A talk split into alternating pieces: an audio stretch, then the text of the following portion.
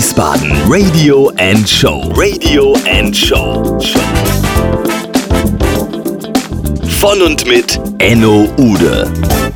Herzlich willkommen zu einer neuen Folge von Wiesbaden Radio and Show mit der Folge 8 aus der Rubrik Gesichter und Geschichten. Heute mit Stefan Blöcher. Stefan Blöcher ist Geschäftsführer der Britta Arena und einer der bekanntesten, berühmtesten Hockeyspieler der Welt. Wie er zum Hockey kam, was seine tollsten Erinnerungen waren, wie er in Wiesbaden lebt, was er in Wiesbaden toll findet und ganz, ganz viele Einblicke in ein wundervolles, einzigartiges Leben. Das könnt ihr jetzt hier an dieser Stelle bei Wiesbaden Radio und Show hören. Ich wünsche euch ganz, ganz viel Spaß und es war ein super aufgelegter, hochsympathischer oder durch gut aussehender Stefan Blöcher am Start. Ihr werdet euch wundern. Bis dahin, euer Enno Ude. Und natürlich geht es auch in diesem Podcast nicht ohne einen Unterstützer. Dieses Mal ist es die Kieferorthopädische Praxis in Idstein, Dr. Sandra Dinkasandru, www.kfoidstein.de. Ich wiederhole www.kfoidstein.de. Das Praxisteam von Dr. Sandra Dinkasandru bietet eine optimale kieferorthopädische Behandlung für alle, die sorgfältigen und umfassenden Service wünschen. Von der Früh- bis zur Erwachsenenbehandlung. Ich kann sie euch wirklich nur empfehlen und sehr, sehr nahelegen. Sympathischer und freundlicher seid ihr mit Sicherheit noch nie kieferorthopädisch behandelt worden. www.kfoitstein.de Dr. Sandra Dinka Sandru. Lieber Stefan, wie fängt man mit dir einen solchen Podcast an? Mit so einem coolen Typen. Vielleicht mit einem humorvollen. Wir haben einiges gemeinsam. Ja, wir sind beide am 25. Februar geboren. Wir haben beide unser Abi auf der Oranic-Schule gemacht und stehen beide auf blonde, hübsche Frauen. Stefan, vielleicht, vielleicht so? Das ist ein sehr guter Ansatz, lieber Enno. Ich glaube, das, was wirklich verbindet, ist, und ich würde schon fast sagen, unsere Sucht, unsere Leidenschaft nach attraktiven blonden Frauen. Ich glaube, das verbindet mehr als ein Abitur auf der Oranienschule. Okay, jetzt kann ich ja mein Skript völlig über den Haufen schmeißen. Du, dann lassen wir erstmal über blonde Frauen sprechen. Nein, Quatsch. ja. Äh, ähm, wir wollten ja schon ewig lang diesen Podcast machen. Aber wie es so oft äh, im Leben ist, äh, dann treffen wir uns zum Podcast und am Ende haben wir entschieden, ach, wir gehen zum Lello nach Sonnenberg und essen da eine Pizza. Ähm, jetzt hat sich ja einiges getan. Ähm, erzähl doch unseren Hörern da draußen mal, wo steckst du denn eigentlich gerade und wie geht's dir?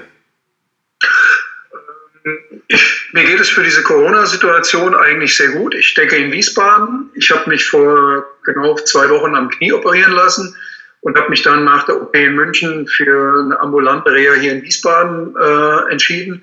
Werde hervorragend von meinem Physiotherapeuten Kevin betreut äh, und die restliche Reha mache ich hier an der Schiene zu Hause. Bin da sehr fleißig, kann arbeiten im SVW in Wiesbaden mit der Britta Arena und mache Corona-Reha in Wiesbaden. Das ist das Allerbeste. Ja.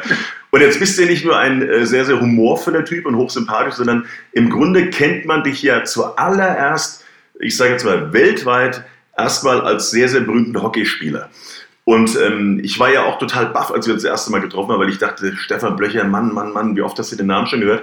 Aber erzähl doch bitte mal den Leuten da draußen, wie hat das alles angefangen? Wie kamst du denn erstmal zum Hockey? Wie ging das weiter? Wie war dein Karriereende? Einfach, dass man mal so einen Einblick bekommt in dein Hockeyleben und in deine Hockeyleidenschaft.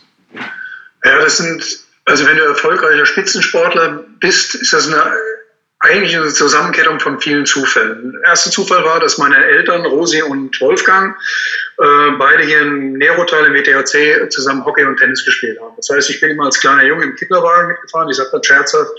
Ich bin aus dem Kinderwagen auf den Hockeyplatz gefallen und habe dann eben, äh, wo andere Kinder im Sandkasten gespielt haben, habe ich auf dem Hockeyplatz gespielt und hatte relativ schnell einen Schläger. Und dann hat meine Mutter erkannt, Mensch, der Junge, äh, der kann nicht nur im Sand spielen, sondern er hat auch ein Riesentalent fürs Hockey. Und so ging dann meine erste Förderung, war meine Mutter, die heute mit 86 immer noch im Aerotal als Trainerin arbeitet, die Kleinsten ausbildet. Und viele Nationalspielerinnen sind durch ihre, oder Nationalspieler sind durch ihre Hände gerutscht.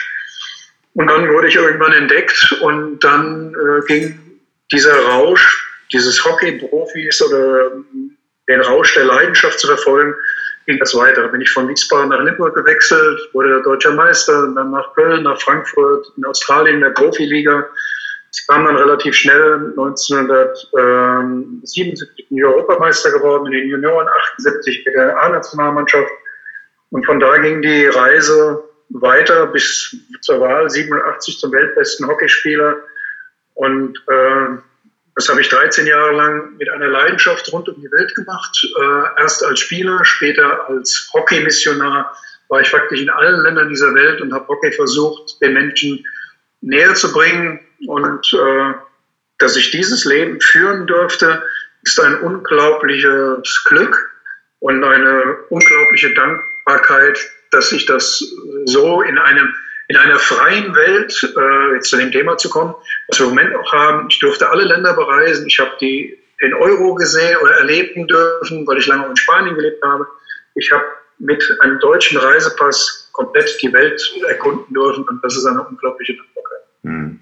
Und äh, was ist so das Erlebnis, äh, äh, an das du am, am ehesten zurückschaust? Was ist dir extrem haften geblieben? Ich meine, wenn man YouTube schaut zum Beispiel, da kriegt man ja eine, einige Videos von dir, die auch teilweise äh, ganz schön gefährlich aussahen.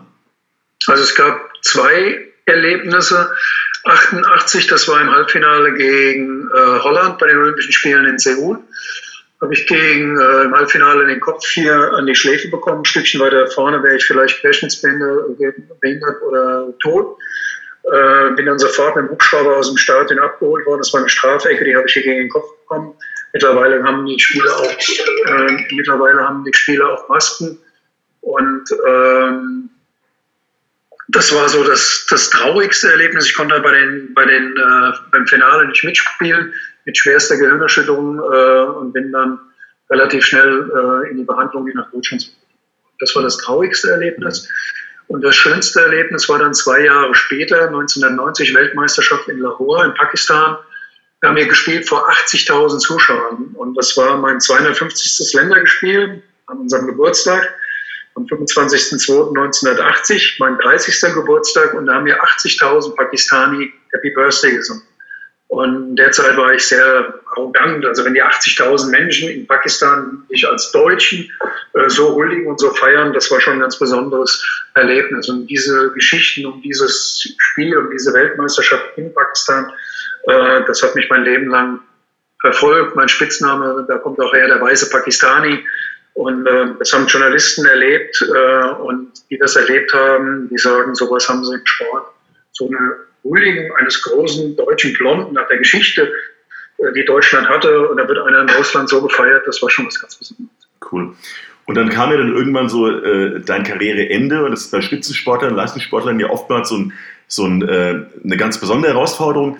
Wie hast du die denn gemeistert? Wie alt warst du da? Äh, hattest du so eine Art Mentor? Wer hat dich da begleitet? Erzähl doch mal. Eine sehr gute Frage. Das ist bei vielen Sportlern, äh, die das 10, 12, 13 Jahre lang oder länger ihres Lebens gemacht haben, ist dieser Einschnitt. Du wirfst praktisch deine Sporttasche, deinen Schläger, äh, wirst du weg. Du hast keine, du hast eigentlich keine sinnvolle Aufgabe mehr. Äh, dir fehlt der Applaus, dir fehlt das Einlaufen für Stadien, dir fehlen die Reisen, dir fehlt der organisierte Tagesablauf, aufstehen, Frühstück, Frühstück Laufen gehen, Massage, also dieser Leistungssport, organisierte Tag, der fehlt dir. Ich habe mir damals überlegt, ähm, mein Ende meiner Hockeykarriere, ich habe dann ein paar Bundesliga gespielt, nochmal so ein paar Revivals gehabt, in München und bei Frankfurt 80. Ich habe aber damals schon auf Mallorca gelebt und hatte durch mein Hobby Golf bin ich in einen geilen Beruf ge gewechselt, habe eine Golfanlage im Westerwald aufgebaut, eine Golfanlage auf Mallorca und hatte relativ schnell eine sehr sinnvolle Aufgabe und habe aber bis heute beibehalten, dass ich mindestens vier, fünf Mal in der Woche Sport mache. Das ist mittlerweile Radfahren, Mountainbike und Rennrad. Äh, früher war das noch Joggen. Also versuche meinen Sport, der mich früher so ausgefüllt hat und heute ist Sport so eine, so eine Befriedigung der Seele und äh, das halte ich bis heute bei. Und äh, das hat mich in meinen Jobs, egal wo sie waren, auch bis heute äh, Gott sei Dank gut begleitet. Mhm. Und wie alt warst du, als du aufgehört hast mit Hockey? Ja, wie ich gesagt habe, das war eine äh, Nationalmannschaft, da habe ich aufgehört 92, mhm. kurz vor den Olympischen Spielen. Da war ich äh, leer im Kopf. Äh, Barcelona Da, ich hatte mich qualifiziert, aber ich war nicht mehr motiviert. Mir ging das Warmlaufen, das Auslaufen, Mannschaftssitzungen. Nach 13 Jahren ging mir das unglaublich auf den Keks. Und dann musste ich für mich entscheiden, auch für die Mannschaft das Beste, ich höre auf. Äh, und dann habe ich dann äh, immer noch mal so Angebote bekommen für ein paar Euro, äh, da zu spielen, da zu spielen. Oder wenn Stürmer ausgefallen sind bei meinem alten Verein, dann hat mich der Trainer angerufen, kannst du am Wochenende eine deutsche Meisterschaft spielen. Aber so richtig aufgehört mit Hockey-Leistungssport war dann äh, 95, 96. Hm. Und angefangen 1977 bis 95, 96 war das eine extrem lange Zeit. Und ähm, dann habe ich eben Golf mit Leidenschaft angefangen und Radfahren und äh, das begleitet mich eigentlich. Mhm. Und Skifahren, das sind so die drei Dinge, die ich mit Leidenschaft mache. Äh, nicht mit dem Ehrgeiz wie früher. Golf habe ich mal so den Ehrgeiz gehabt, ich wollte Handicap 0 haben, habe es dann geschafft auf Handicap 3, habe mal eine Paarrunde gespielt, sowas. Aber äh, wenn du einmal so einen Ehrgeiz gehabt hast, Ivan Lendl, der wollte dann Golfpro werden, oder der, der Sven Ottke, äh, ich hatte dann diese, diese Leidenschaft, die Besessenheit, hatte ich nur einmal. Das war okay. Mhm. Und dann hast du gesagt, dann hast du in Deutschland einen Golfclub äh, mit aufgebaut, dann bist du nach Mallorca, hast dort einen Golfclub mit aufgebaut und auch geleitet. Ne? Äh, mhm. Erzähl mal da irgendwie eine Story, äh, Mallorca, wie, wie, wie kommst du nach Mallorca als Wiesbadener Bub? Ja, ich wollte äh, die Golfanlage Westerwald, Bensing Sport- und Gesundheitsakademie, Golfclub Wiesensee, ist der Inhaber verstorben, mysteriöserweise. Und da war ich dann Präsident des Clubs und Sportdirektor, also mega Hotel, habe dort Golf-Events gemacht äh, mit Eagle Charity, mit Howard Carpenter, mit Uwe Seeler. Und hatte mir dann, äh, oder im Winter war der See zugefroren mit Erich Kühnhackel, Eishockey, mit dem Davis Cup Team, mit Boris, Erik und Charlie Steb. Tennis-Events gemacht und dann, oder hatte Trainingslager, Fußball, wir haben Fußballplatz, Borussia Dortmund mit Skimbo und Andi Möller da, hatte äh, Arsenal London mit Arsene Wenger bei uns dort im Westerwald und hatte mir so eine Szene in der Golfszene oder in der Hotellerie einen ganz guten Namen gemacht. Und dann kam ein Typ auf mich zu, der Dr. Herbert Eberts, Mr. Dorinth, der hatte ein riesen Grundstück gehabt mit einem russischen Prinz auf Mallorca und hat gesagt, Mensch, wir brauchen dich, kannst du uns diesen Golfplatz und das Hotel versuchen zu platzieren? Und dann habe ich das gemacht und war zwölf Jahre dort. Und das Highlight war, wir haben die erste Boris Becker Golf Trophy gemacht, das nannten wir Blended Mallorca, haben dieses Hotel und das Resort eröffnet. Und da war eigentlich alles da, was in Deutschland einen Namen hat. Und da haben wir es geschafft mit einer Live-Schaltung damals der RTL, Formel 1 mit Claudia Schiffer und Boris ähm, in die Live-Schaltung Formel Grand Prix in Barcelona und da war Einschaltquote 20 Millionen. Von dem Moment war diese Anlage in das Hotel, war das in Europa, war das platziert. Okay. Und äh, diese 12, 13 Jahre auf einer Finca, auf einer der schönsten Inseln der Welt zu leben, mit einem geilen Job, das ist eines der größten Glücksdinge, die ein Mensch erleben kann. Ja. Und da bin ich unglaublich dankbar dafür, dass ich das 12, 13 Jahre machen durfte. Und Wahnsinns Menschen kennengelernt, äh, industrielle Niki Lauda, Air Berlin, Joachim Hunold, äh, Vorstände aus allen Bereichen, sofort per Du gewesen, weil du im Clubhaus, Golfclub ist man per Du und dieses Netzwerk und dieser Lobbyismus, äh, der begleitet mich bis heute. Äh, und dieses Golfthema auf Mallorca, das war so meine meine Glücksentscheidung meines Lebens. Hm. Und dann kam mir der Punkt, äh, wo du nach Wiesbaden kamst, in die Britta Arena, über unseren gemeinsamen Freund Markus Hahnkammer. Ne, das war ja nach, nach Mallorca wahrscheinlich direkt, ne? Ja, ja, nicht ganz direkt. Ich war nach Mallorca, äh, habe ich in Kitzbühel gelebt, hatte zwei Agenturen, eine in Limburg, die habe ich heute noch eine Agentur Event- und Sportmarketing in, in, in Kitzbühel. Limburg gibt es heute noch. Und diese Agentur war ich selbstständig, äh, drei, vier Jahre, hatte tolle Kunden, das Grand Hotel Heiligendamm in Bulgarien eine Anlage, Flesensee, Bad Griesbach. Äh, die Zeit, äh, habe für die Zeit Kolumnen geschrieben, Golfgeschichten geschrieben, hatte eine Zeit-Visitenkarte, das war dann so mein Einstieg in den Journalismus. Und äh, dann kam leider äh, kam die Scheidung mit meiner Ex-Frau und dann äh, zu einer Neufindung, habe ich in München gelebt eine Zeit lang und habe dann überlegt, wo du nach Mallorca, nach äh, 20 Jahren Zigeuner sein, um die Welt geflogen bist, wo lässt du dich nieder? Und dann kam immer mehr äh, so die Idee, ich habe überlegt, nach Berlin zu gehen. London war eine, eine Idee, weil Boris dort lebt. Äh, München war eine Idee, Hamburg, weil ich war ja eigentlich überall mit Hockey. Und dann kam ich dann, Mensch, eigentlich wird es Zeit, dahin zurückzugehen, wo deine Wurzeln herkommen, wo du das Abitur gemacht hast auf der Oranienschule, wo viele alte Kumpels dort sind. Und dann ist das über Freunde auch entstanden. Ich kannte Marco Zahnkammer schon Skifahren aus School 20 Jahre lang. Also kennengelernt, kenne die Geschichte auch von Britta. Und dann haben wir so die ersten Gespräche geführt, wo ich mir eigentlich gedacht habe, nee, meine Mutter lebt hier mit 86. Hinten im Nerotal bist du Ehrenmitglied, Opelbad, äh, Gastronomie. Ich hatte Wiesbaden nie aus den Augen verloren. Und das war dann auch wieder eine unglaublich glückliche und tolle Entscheidung, zurückzugehen nach Wiesbaden. Und äh, mit allen Problemen, die Wiesbaden hat, Kneipenkultur, Ausgehen, zu alt, aber ich fühle mich hier einfach äh, zu Hause. Mhm. Und das nach ja, 20, 30 Jahren mit, mit 18 hier weggegangen, kommst du dann oder hast dann das Glück, dass du wieder nach Hause kommen darfst, ist das für mich äh, was ganz Tolles. Und dann noch ein Mega-Job, äh, den Markus äh, mir gegeben hat oder den wir zusammen überlegt haben, Geschäftsführer der Britta Arena und den SVW in Wiesbaden, Wiesbaden im Marketing zu unterstützen, das war äh, ein Traum. Hm. Oder ist ein Traum. Ist ja, ist ja noch Ist immer noch ein Traum, ja. Und, und äh, wenn du an die Zeit zurückdenkst, als du das erste Mal wieder deinen Fuß nach Wiesbaden oder in Wiesbaden reingesetzt hast, was ist denn so deine erste Impression, was ist dir denn in Erinnerung geblieben äh, von Wiesbaden, von deinem ersten Schritt hier wieder rein?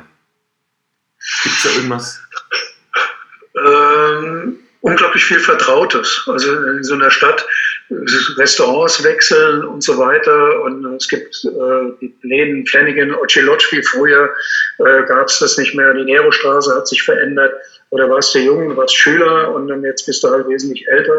Aber die, diesen Charme und diese Ausstrahlung, für mich ist immer was ganz Besonderes. Und das habe ich jeden Tag, wenn ich von der dritten Arena nach Hause fahre, fahre ich die Wilhelmstraße lang.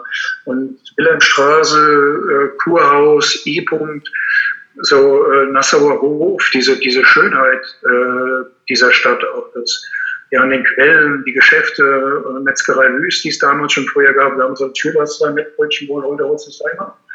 Und diese, äh, ja, diese, dieses, ja, diese Geborgenheit dieser Stadt und äh, die Nähe zum, zum Rhein, da hatten wir vorher ein Segelboot und dann der Taunus mit Mountainbike fahren mit Freunden, mit Günther und so weiter, das ist einfach so, die Stadt hat einen unglaublichen Charme. Hm, ja. Und äh, das erste war dann so die ersten Spiele mit dem SVW Wiesbaden in der dritten Liga geguckt, mit, mit, mit Hahnkamp, mit Markus zusammen, dann leider auch in der Britterallee äh, die, die Trauerfeiter zur Feier für Heinz Hahnkammer.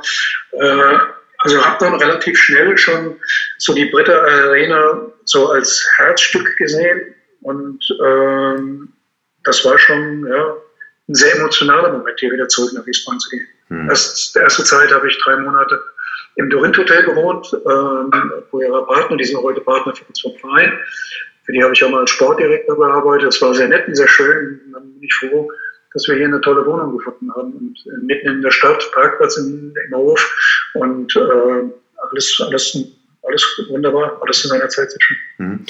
Und dann bist du ja äh, Brit Arena Geschäftsführer geworden und dabei erlebst du natürlich auch viele Dinge in der Brit Arena und um die Brit Arena herum.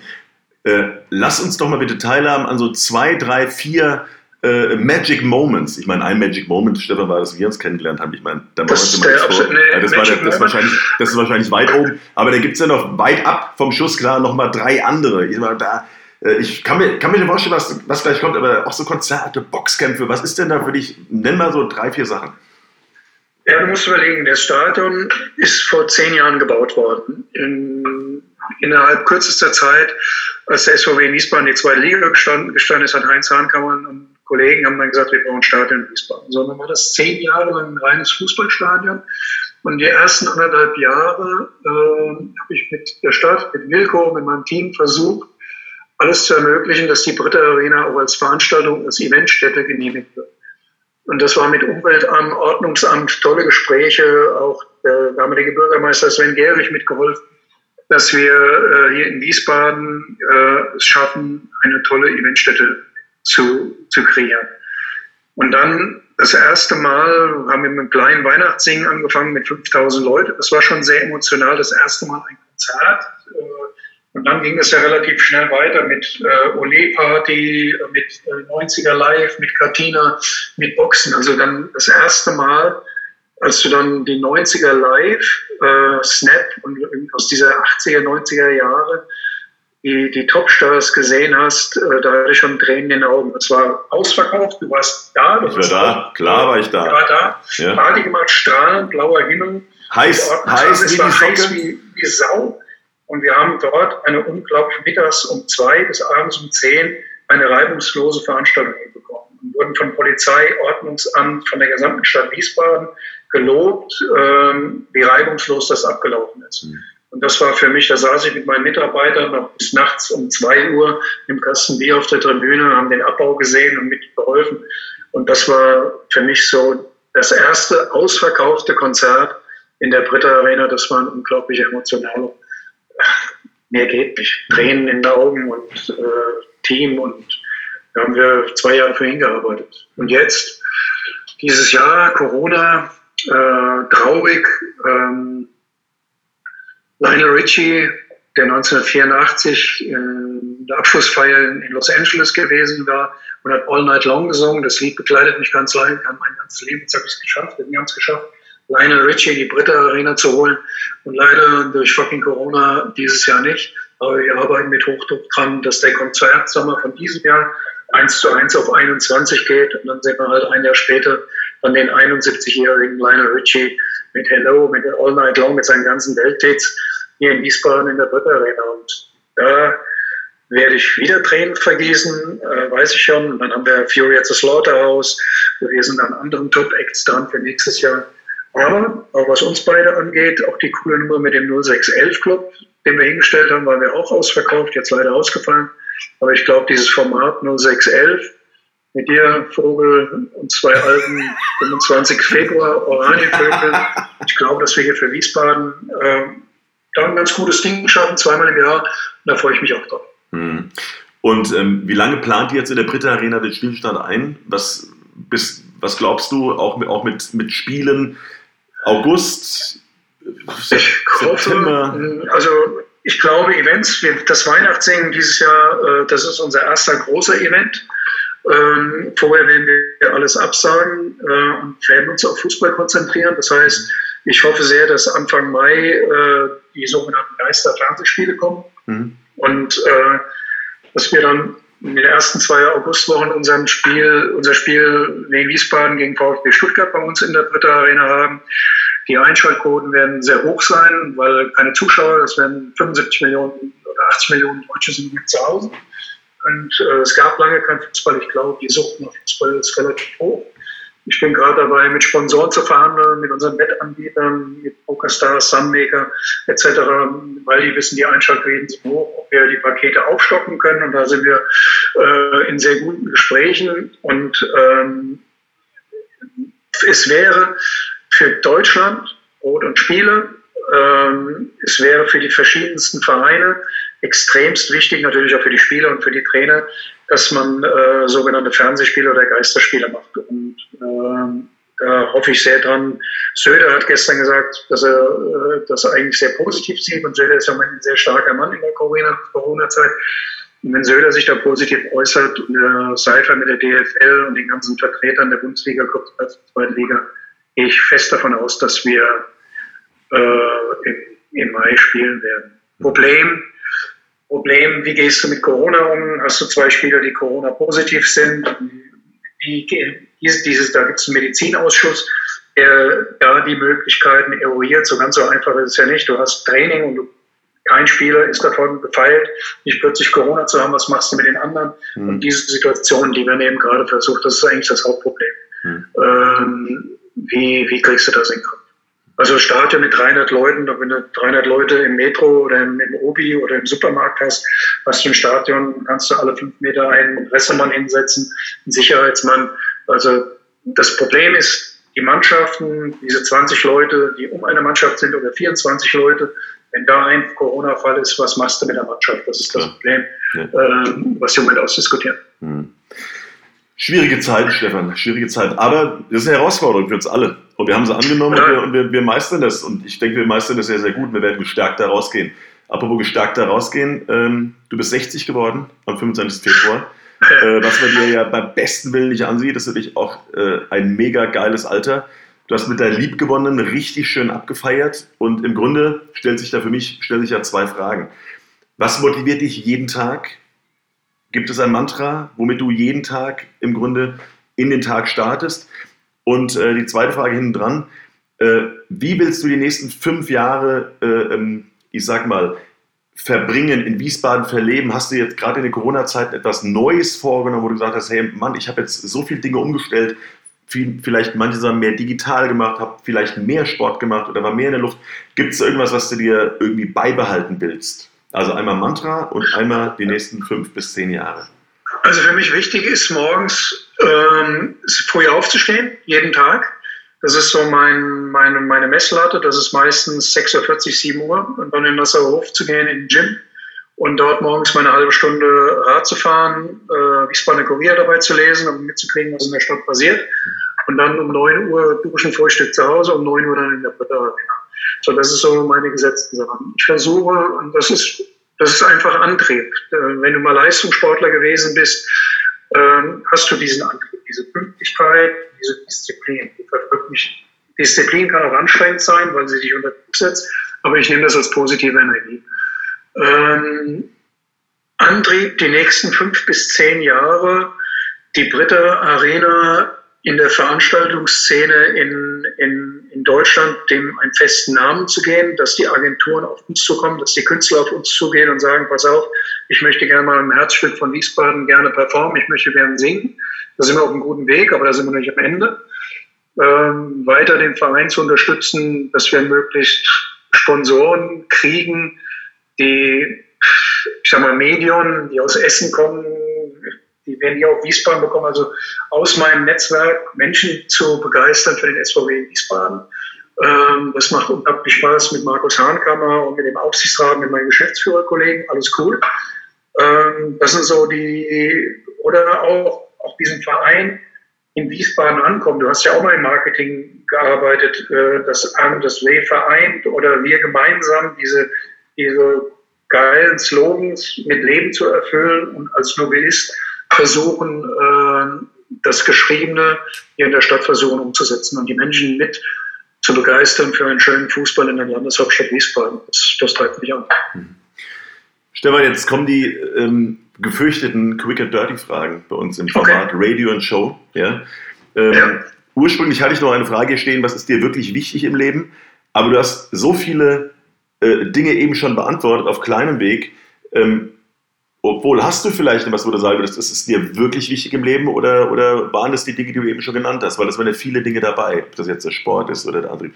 Äh, vielleicht dazu, was ist dir wirklich wichtig im Leben? Wichtig, wichtig, wirklich wichtig im Leben ist klar, das ist meine Familie. Und da hatte ich ja das tolle Bild bei meinem Geburtstag, Ex-Frau, äh, Tochter, meine jetzige Freundin Anna mit ihren Kindern und meiner Mutter. Das heißt, das ist so mein, mein innerer Circle. Und das ist den, dass wir uns lange so gut verstehen, dass wir zusammen Weihnachten feiern können mit unserer großen Patchwork-Familie, ähm, dass die möglichst lange oder gesund bleiben. Meine Mutter liegt jetzt mit 86 aus dem Arm gebrochen, liegt gerade in, in, im Krankenhaus und ähm, dass dieser innere Circle fit und gesund bleibt, möglichst lange. Ähm, und dass mein wirklich netter Freundeskreis, was ich auch an meinem Geburtstag gesehen habe, wie viele Menschen dort waren, die nach Kitzbühel gekommen sind, äh, mir da, glaube ich, eine der letzten Partys gefeiert haben, die es vor Corona gab. Und ähm, dass mir Menschen oder der Austausch, der ehrliche Austausch mit Menschen ähm, möglichst lange erhalten bleibt und meine Freundschaft zu diesen Menschen, wo es auch manchmal Kritik oder mal, mal Diskussionen gibt, aber diese Freundschaft zu diesen guten Freunden ist unglaublich wichtig. Hm, super, also, super Antwort. Äh, hätte ich übrigens ähnlich gesagt.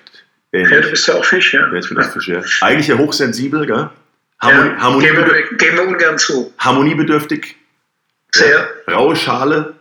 Weicher Kerl, ja. ja. Aber. Du kannst lospoltern, du kannst lospoltern und bum, bum, bum. Ja. Und nach zwei Minuten bist du schon wieder so ja. runtergefahren. Ja, genau, ja. Und verdammt gut aussehen. Ich meine, das ist ja auch, das haben, haben wir auch gemeinsam. Deswegen leider, dass wir das äh, nicht mit, äh, mit Video mit machen, Video. sondern nur als Radio. so, jetzt sind die Quick Dirty Fragen, Stefan. Okay. Ibiza, oder, Ibiza oder Mallorca? Ganz klar Mallorca, meine Heimat, 13 Jahre. Lech oder Kitzbühel? Ganz klar, Kitzbühel, auch meine Heimat, äh, unvorstellbar schön, Nachtleben, tolles Skigebiet, Äh, meine Tochter lebt da ganz klar Kitzbühel. Boris Becker oder Oliver Pocher? ich, ich kenne nur Boris Becker, ganz klar Boris Becker, den zweiten Schwachmaten kenne ich. Hefe oder Pilz? Ganz klar Pilz. Blond oder braun? Blond. danke, vielen Dank. Ich bin grau, danke. Ähm, Stones oder Beatles? Äh, Beatles. Wie cool. Echt, ich auch. Siehst ja, noch, ganz noch, klar Beatles. noch eine Gemeinsamkeit. Ähm, gut, es waren schon die Quick Dirty Fragen. Jetzt wird es nochmal kurz philosophisch. Also, du triffst dein 16-jähriges Ich, wie es gerade aus der Oranienschule rauskommt. Du bist jetzt 60. Was rätst du ihm, wenn du ihm etwas raten könntest? Ähm, äh, mache, versuche immer deine Ziele vor Augen zu haben. Also das würde ich am 16-Jährigen generell. Jeder Mensch hat irgendwo ein Talent. Das Malen ist, Klavierspielen ist, Skateboard fahren, Hockey spielen, Tennis spielen. Also wenn du dein Talent für irgendwas hast, pflege dein Talent mit viel Fleiß, mit viel Ehrgeiz und habe Ziele vor Augen. Ähm, mein Ziel war 1980, die leider ausgefallen sind, die Olympischen Spiele zu erreichen. Und das äh, würde ich jedem 16-Jährigen geben. Und jetzt meinem eigenen Ich als 16-Jähriger massiv oder intensiv die Ziele zu verfolgen und, äh, und dann, wenn du das erreicht hast, kontinuierlich an einer Verbesserung zu arbeiten. Also niemals aufgeben, sondern immer weiter den Traum zu verfolgen. Hm. Stefan, bevor wir diesen Podcast jetzt hier beenden, äh, hätte ich eine Bitte an dich. Sag du bitte mal den Radio- und Showhörern da draußen, wo du in Wiesbaden besonders gerne hingehst. Wo gehst du gerne essen, wo gehst du gerne feiern, wo gehst du gerne flanieren, wo gehst du gerne Sport gucken. Einfach mal so einen Rundumschlag in kurzen Worten, was dir an Wiesbaden irgendwie besonders viel Spaß macht. Von mir, erster ist Spazierpark, Spaziergang durchs Kurhaus durch, durch den Kurpark, kleine Runde, große Runde bis Sonnenberg. Ich finde den Kurpark hier in Wiesbaden mit einer unglaublichen äh, Pflanzenwelt, Tierwelt, unglaublich gerade im Frühling, unglaublich schön. Also dieser Sonntagsspaziergang äh, durch den Kurpark, mega schön. Ähm, Opelbad, äh, wichtig, wunderschön, Traum. Nerotal, Wurzeln, äh, äh, Räuber Leichtbeißhöhle, äh, Geschichte, Tradition, äh, Gastronomie, äh, meine drei Kumpels, die auch alle beim Geburtstag waren, der Oreste Dieter mit Landhaus Dieter, Günter Goldner mit dem Goldstein, der Olli mit dem I-Punkt ähm, und der Bert Ruppert mit, mit dem Schützenhaus. Coole Jungs, coole Gastronomie, Little Italy, mein Traum für, wenn ich italienische Küche nehmen würde, unser Laden in Sonnenberg, auch eine schöne Pizza mit dir mittags, auch gut. So, das sind so meine, meine Highlights. Für mich auch ein Highlight, wenn es irgendwie geht, samstags auf den Wochenmarkt zu gehen und dort an meinen Ständen, da hat sich schon so zu viel beim Weihnachtsding, bei den Konzerten, bei den Schankenbreimern, dort eben frische, tolle Ware einzukaufen und dann Zeit zu haben, samstags oder sonntags zu Hause zu gucken. Hm, geil. Nur der Vollständigkeit halber, äh, Stefan, äh, Bert, ähm, Robert Hubertushütte, nicht, Schütz, nicht Schützhaus, das Schützhaus ist ja mittlerweile das neue Goldstein, nur dass wir das ja. draußen nochmal kurz klargestellt haben, ja. sonst ruft der Bert nämlich gleich an, ich weiß es, das Ding ist draußen, stehst du bei uns beiden klingelt das Telefon, Jungs, wie könnt ihr nur, kennst du ja? Kannst du ja, kannst ja rausschneiden, aber ja. das Schützenhaus ist nee. jetzt das Goldstein, da wird nichts raus, wird nichts rausgeschnitten. Aber alles drei coole, mega coole Lokale. Ja, sind, also bin ich auch voll bei dir. Stefan, der Podcast ist vorbei leider schon. Ja? Okay. Aber das war der erste Teil, vielleicht gibt es ja immer einen zweiten Teil. Wir beiden gehen ja bald in die Planung für die 0611-Party. Die ist ja nur verschoben, die ist ja nicht aufgehoben. Ja. Wir müssen gucken, wie läuft das jetzt mit den Geisterspielen, wann sind Samstage frei, wo wir reingehen können. Wir haben natürlich eine Band, die sitzt in Startlöchern, unser lieber Freund Simon Nichols, die, ja, Jenny Brown, äh, hier der DJ Taiki, ja, mein Freund Ivo, die warten alle darauf, dass sie in irgendeiner Art und Weise jetzt mit 0611 wieder durchstarten können. Wir beide haben alles vorbereitet, dann kam Corona, ja, und dann mussten wir leider verlegen. Aber aufgeschoben ist nicht aufgehoben. Und ich sage dir an dieser Stelle, Stefan, das war so eine Freude mit dir. Äh, zwar hätte ich mich lieber mit dir physisch getroffen, um das mit dir zu machen. Das ist immer nicht ganz so einfach auf so einem Wege. Mit, mit Zoom haben wir das jetzt wieder gemacht oder auch mit FaceTime, was auch immer. Um die Qualität zu wahren, kann man sich und sollte man sich nicht so häufig reinbabbeln, weißt du ja. Ansonsten ähm, äh, läuft das ein bisschen interaktiver, aber für die Zuhörer da draußen ist wichtig. Es gibt einen Mensch, es gibt einen Charakter, es gibt einen ganz, ganz tollen Typen hinter dem Namen Stefan Blöcher. Und ich glaube, mein Lieber, das haben wir heute Nachmittag sehr, sehr gut rübergebracht. Und ich freue mich, dass du dafür bereit warst. Enno, ich freue mich riesig auf unser erstes gemeinsames Pilz oder Weißbier. Du trinkst ja wieder Weizen. Äh, wenn wir uns wieder real begegnen. Ich freue mich unvorstellbar drauf im September, Oktober, November auf den 0611 Club in der Britta Arena. Und ich glaube, diese tollen, hübschen, begeisterungsfähigen Menschen, die wir mit dieser tollen Band Pro bei uns gehabt haben, äh, da werden wir es richtig krachen lassen. Und äh, das alles nachholen. Bleibt jetzt alle zu Hause, stay at home, das ist das Wichtigste. Und glaubt nicht irgendwelchen Schwachmaten auf Facebook oder auf irgendwelchen anderen Kanälen, die alles besser wissen von irgendwelchen Verschwörungen unsere Bundesregierung, nicht nur unsere in Österreich, in Spanien, in Italien, machen einen guten Job, um uns von diesem Scheiß möglichst schnell zu befreien. Und da gibt es im Moment nur ein Mittel zu Hause. Mhm. Und das machen wir auch. Ja. Stefan, danke dir und wir sehen uns ganz bald an euch draußen. Vielen Dank fürs Zuhören und bis zur nächsten Folge von Wiesbaden Radio and Show. Ciao, Enno. Ciao. Das war Wiesbaden Radio and Show. Radio and Show. Von und mit Enno Ude.